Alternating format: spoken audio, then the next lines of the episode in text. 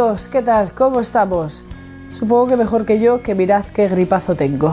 Pues nada, aquí seguimos en nuestro tren porque hay que subirse, porque como estamos en el Señor, hay que subirse al tren todas las semanas. Así que, ala, al tren amigos. Ya estáis, ¿no? Perfecto. Con nosotros esta tarde tenemos un maquinista, nos va a contar su conversión, su conversión dura además. Bueno, sin más, nos dejamos con él. ¿Qué tal? ¿Cómo estamos? Hola Cristina, gracias por esta invitación que me has hecho.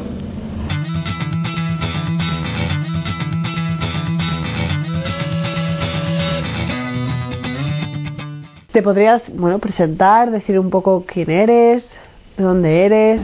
Bien, eh, me llamo Omar Ordoño Ordóñez, eh, soy del Ecuador, provincia de Manabí, vivo en el Cantón Chone. ¿Puedes contarnos un poco de tu niñez? Si creciste en el seno de una familia católica, si mantuviste algún tipo de relación con...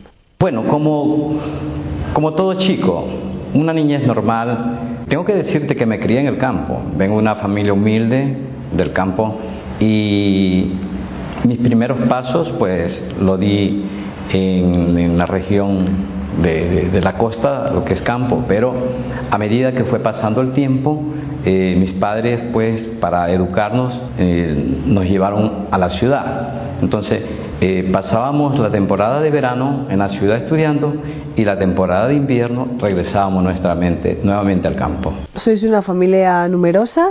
Bueno, somos seis hermanos. El tercero de los seis soy yo. Y bueno, a ver, seguiste, a ver, seguiste en la iglesia, reviste la primera comunión.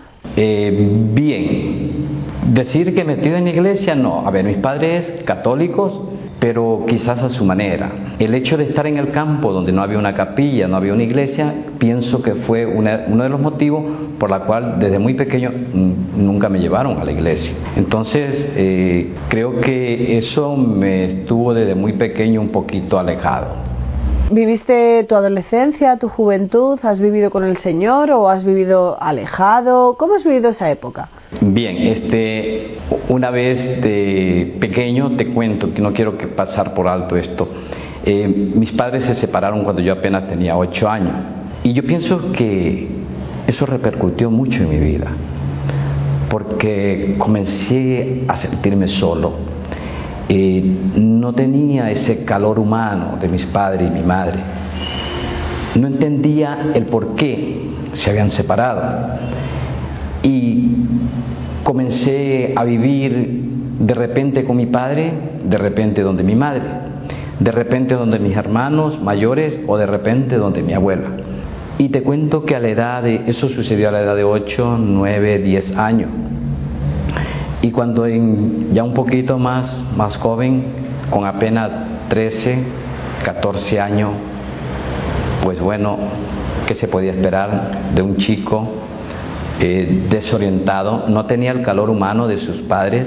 Eh, la separación de ellos repercutió mucho en, en mí, me dolió mucho, me llené mucho de resentimiento con mi padre, con mi madre. No entendía el por qué, no entendía el por qué. Y quizás fue esa una de las cosas que andaba como quien dice navegando solo y el mundo me atrapó desde muy pequeño, caí en el alcohol con apenas 13, 14 años. Una vez que comencé a, a tomar, llamamos aquí en nuestro país, uno se hace libre. Sentí esa libertad, esa libertad y quizás los amigos que en ese momento, los primeros amigos que estuve, no eran amigos de bien, eran amigos de mal. Y fue una de las causas por la, por la cual pues me dediqué a tomar, a tomar mucho, 14, 15, 16 años, comencé a cometer muchos errores en mi juventud, muchos errores que después cuando entendí que, que había alguien que me amaba, eh, comprendí que había hecho cosas, no solamente errores, sino horrores. Pero bueno, aquí está, Dios tenía un propósito para mí. A la edad de 18 años conocí una mujer maravillosa, mi esposa, Betty, y muy jóvenes nos comprometimos, yo apenas 19 años y ella con 16 años. Cuando dices esto de que os comprometisteis, ¿a qué te refieres? ¿A que os casasteis por la iglesia? ¿Que comenzasteis a vivir juntos? Primeramente yo nunca pensé casarme por la iglesia, nunca, porque desconocía, desconocía lo que es iglesia, hablar de matrimonio, yo desconocía, simplemente nos unimos, como aquí en nuestro país decimos, como los pajaritos que se unen. Entonces, nos casamos por lo civil, eh, muy jóvenes, muy jóvenes, yo le prometí muchas cosas a ella muchas cosas maravillosas porque ella venía de una familia eh, también humilde, pero una familia de un matrimonio bien formado, una familia eh, católica, una familia que sí creía en Dios, que sí perseveraba a la iglesia, iba a misa. Y cuando nos casamos, pues una de las primeras cosas que yo pienso que en alguna ocasión ella dijo, me estrellé, porque veníamos de dos polos diferentes mientras yo venía de un hogar muy padres separados, y ella venía de un hogar bien formado. Entonces, bueno, yo le prometí hasta la luna, cosas maravillosas, cosa que no fue así. Una vez que ya nos casamos, eh, comenzaron las crisis matrimoniales, los problemas, los conflictos, y le cuento que pasamos muchas dificultades, eh, yo le insultaba mucho, le maltrataba, a pesar de todo aquello, me regaló tres, tres hijos maravillosos, dos varones y una mujer. Luego vienen los niños, por amor, pero ¿qué, podría, qué podrían esperar ellos de un padre? Un padre totalmente alcohólico, ¿qué amor les podía dar? Les di mucho sufrimiento, mucho, mucho dolor. Y te cuento que mi vida, mi juventud, fue pasando muchos años y yo seguía tomando. Mi esposa siempre me, suplicaba, Omar, por favor, ¿hasta cuándo?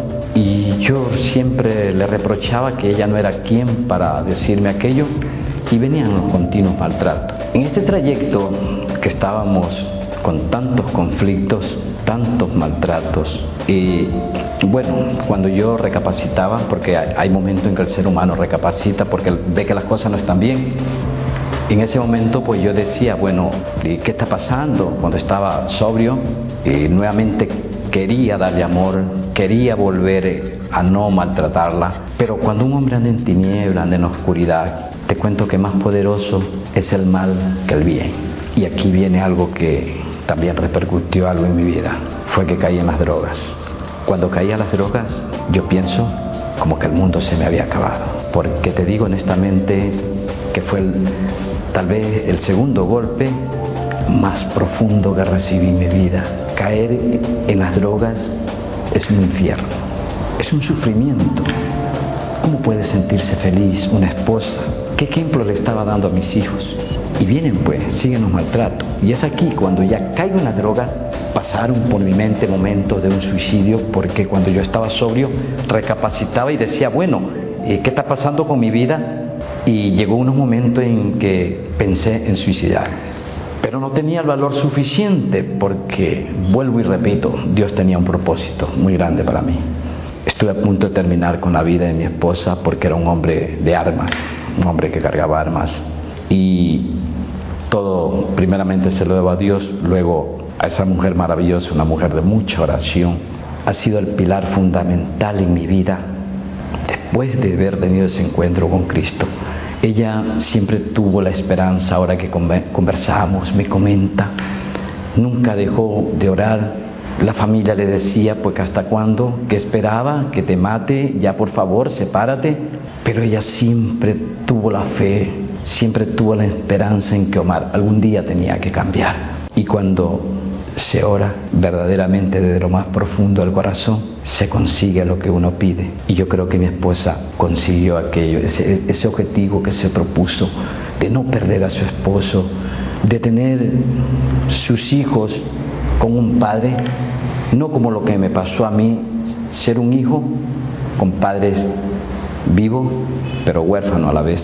Entonces, ella quizás veía aquello que se podía venir por mis problemas, porque yo no entendía y no quería comprender que había un Dios de amor y de misericordia. No, yo no, no, no, no, yo siempre renegaba de Dios y, y quizá católico a mi manera. ¿Tus hijos vivían estos desde pequeños? Claro, sí, desde muy pequeño afectó. Ellos nacieron en medio del problema, en medio de, de mi alcoholismo, en medio de mi drogadicción no merecía ser el padre de ellos, ellos eran unos angelitos. Cuando una persona está en este problema de alcoholismo, drogadicción, pues no ve la luz, uno solamente vive en oscuridad, en tinieblas. Por más que mi esposa me suplicaba, Omar, ya es un momento, ya cambia tu vida, pues yo siempre rechazaba aquello y le decía, no te metas en mi vida, que mi vida es mía. Y claro, ellos crecieron en medio del dolor, del sufrimiento. Ahora todos son grandes, estamos ya los dos, se crecieron, se casaron, tenemos nietos.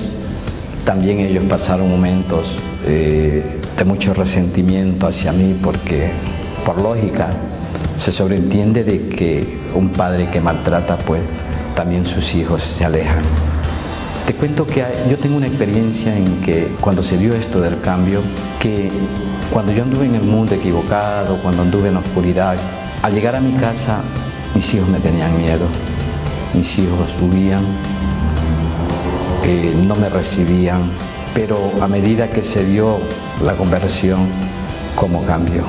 ¿Cómo cambiaron las cosas? Qué distinto. ¿Este cambio cuándo se da? ¿Cuándo ocurre? ¿Y por qué se da? Bueno, para empezar a contarte esto, todavía hay gente que no entiende y no comprende qué pasó en Omar. Te cuento que yo al principio, a ver, yo este, andaba muy equivocado, verdaderamente que andaba en los caminos. Y por ahí unos buenos amigos, porque son pocos los amigos, alguien me decía, Omar, ¿por qué no vives en un retiro?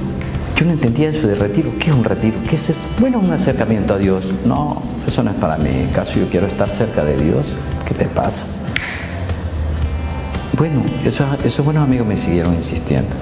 Como ya estaba pasando momentos de la crisis matrimonial, momentos muy duros, queriéndome eh, tomar la decisión de un suicidio, ya haya pasado algo que quise terminar con la vida de, de la madre de mis hijos, la situación económica también se me fue abajo. Entonces, como que esto del retiro, aquellos amigos, como que hubo la necesidad en ese momento, como que Dios puso el instrumento a aquellas personas para darme ese mensaje. Y aquí viene lo más maravilloso. Me invitan al retiro, tres días. Bueno, fui al retiro, vamos a ver qué, qué pasa. ¿Qué pasa ahí en ese retiro? Bueno, yo iba, no sabía qué era lo que iba a pasar. ¿Y entonces por qué fuiste realmente al retiro? ¿Por curiosidad, por ejemplo? A ver, como que hubo un fondo, como que hubo algo que ya no tenía para dónde coger, como que no, como que no encontraba esa ganas de vivir. Todo me salía mal.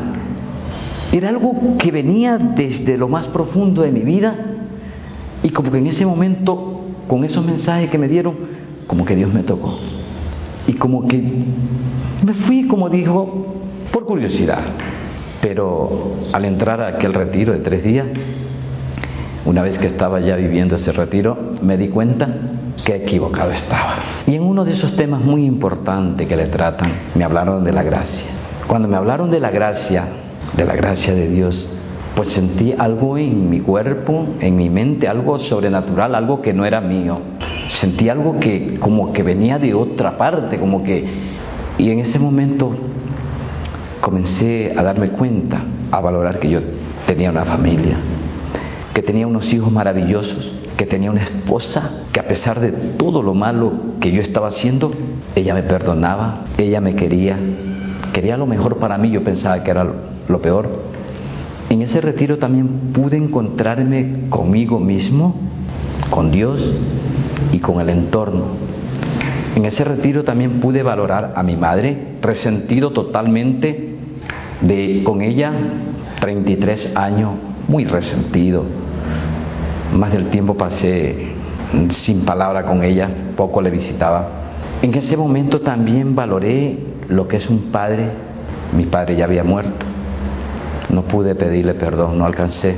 Pero del retiro sí, a mi madre sí fue la primera persona que salía a pedirle perdón porque me di cuenta que yo no era nadie para cuestionarla por el problema de la separación. Salí a pedirle perdón a mi esposa, a mis hijos, todas las personas que por cualquier situación le, hice daño, porque me encontré con Cristo. En ese retiro yo me encontré con Cristo. Es que sentí la gracia, sentí algo que ya no era mío. O sea, yo sentí algo que, algo diferente. Y ahora me venía lo fuerte. Nuevamente al, al mismo hogar, a mi misma casa, con mis mismas familiares, en mi misma ciudad. Y yo me recuerdo tanto que al final del retiro eh, me dijeron, anda y preséntate donde tu párroco. Yo todavía no entendía esa palabra, párroco, que era en iglesia, tiene que haber alguien, un cura, me dijeron. Salí del retiro, al siguiente día, el día domingo, me presenté donde el cura, aquí en iglesia, aquí en, en la parroquia San Cayetano, a la cual me debo. Y yo quiero, yo quiero comparar dos cosas muy importantes aquí. Que el movimiento Juan 23 fue el instrumento para yo encontrarme con Cristo. Pero también hay algo más que es el, complemento de esta conversión. Es el trabajo en la parroquia. Pero te cuento, Cristina, que aquí viene una batalla tremenda, pues. Cuando la gente, bueno, ¿y qué pasó en este tipo tres días? y comencé a recibir muchas ofensas. Me manipulaban, me criticaban, querían truncar ese camino a la felicidad porque yo ya no era, no era yo quien vivía, ya era Cristo quien vivía en mi corazón. Y mientras yo no permitiera que a Cristo me lo saque de mi corazón, pues no iba a suceder lo que yo buscaba. Bueno, fui, fui muy criticado pero por el amor a Cristo. Y ahí viene la duda pues, de la gente, pero ¿qué pasó? Lo que, te estoy, lo que te estoy contando. Dios tenía un propósito para mí. Y Él siempre se vale de la nada, incluso hasta de lo que no vale. Y de allá me rescató. Yo siento que de allá me rescató Cristo Jesús para dedicarme al servicio. Estas manos ya no le sirven al mundo, ahora le sirven a Dios. Y eso es una felicidad tremenda que siento, tanto, tanto mi persona como mi familia. Vamos a ver, y viviendo lo que has vivido, todas estas experiencias que tú has pasado, ¿qué le dirías, qué le dirías a otras personas que quizás están en tu misma situación? Lógico, a ver, les diría a las personas que todavía están en duda, que no creen que hay una esperanza y que mientras esté esa esperanza, en ese ser humano que está pasando por muchas dificultades, por mucho conflicto, mientras tenga esa esperanza y descubra esa fuerza de voluntad que hay en el corazón de cada ser humano, en ese momento se va a dar este paso. Y siempre le digo a mis amigos, si yo pude salir del fango, de la miseria, de la basura, Y ahora encontrarme en este inmenso amor de la felicidad, solamente lo he podido conseguir con la ayuda de Dios. Porque antes nunca pude, porque no tenía a Cristo en mi corazón. Desde que Cristo vive en mí, ahora yo vivo para servirle a Él. Entonces, cambian las cosas, cambió todo entonces, esa alegría la comparto con mi familia, principalmente con el pilar fundamental que es mi esposa. Mis hijos, estoy seguro de que mi esposa y mis hijos me han perdonado, porque se siente, se siente en sus miradas, en su presencia, que ya no hay rechazo, que es una familia llena de amor, muy agradecido de ese inmenso amor que nos tiene Dios. Así que si alguien está pasando por esos momentos que yo pasé, pues que no pierda la esperanza que hay una alternativa. Y esa alternativa es Cristo Jesús. Tu conversión la viviste en un retiro organizado por el movimiento Juan 23. ¿Podrías explicarnos brevemente a qué, qué es este movimiento? Bien. Bueno, el movimiento Juan 23 es un movimiento cristiano católico, nace en Puerto Rico, en vista de que la iglesia estaba vacía, que solamente siempre acudían cuatro personas siempre mayores, personas mayores. El hermano acude a Dios en un tiempo de Semana, de Semana Santa, acude a Dios pidiéndole qué podía hacer para fortalecer las iglesias, para que la gente acudiera. Y en ese momento Dios se manifiesta hacia él y viene la idea de los retiros. Y de allí nace el movimiento Juan 23, con retiros apenas de, de 15, 20 personas y hoy por hoy cada retiro son de 150, 160 personas. Y cuando uno ya se encuentra verdaderamente con Dios, uy, cambian las cosas. Es que, es que ahí es que digo, no hay palabras. ¿Y estos retiros son para que la gente que está más alejada de Dios vuelva a Dios? Bueno, el retiro no solamente es para las personas más alejadas, porque también lo hacen personas muy cercanas a Dios, que están eh, sacerdotes, monjas, personas que están sirviendo en las parroquias. Pero ¿a quién le llega más? ¿A quién le vale más? Las personas que más lo valoran son personas que se encuentran pasando por situaciones muy difíciles, con muchos problemas, crisis matrimoniales, drogadicción, alcoholismo. Entonces, cuando van al retiro personas con esas problemáticas, como que la presencia de Dios, viendo la necesidad de aquellas personas, como que como que cala, porque Dios en su palabra lo dice, pues no vengo por los buenos, sino por los enfermos. ¿Quieres, te dejas algo en el tintero? Mm, ¿Quieres eh, transmitirnos algún mensaje más? Bueno, eh, primeramente mi agradecimiento a Dios, porque me ha permitido pues que se haga realidad esta invitación que se me ha hecho. A ti, Cristina, porque de pronto Dios te ha utilizado como instrumento también para que yo pueda hoy decirle al mundo entero que hay otra forma de vivir, que la felicidad no está en el mundo, que la felicidad está en Cristo Jesús. Mi agradecimiento profundo desde la tierra más linda del mundo, Ecuador. Gracias, mil gracias, que este mensaje le llegue a mucha gente que de pronto piensan que Cristo es historia. No. Cristo es una realidad. Yo lo estoy viviendo. Gracias. Gracias, Omar. Gracias.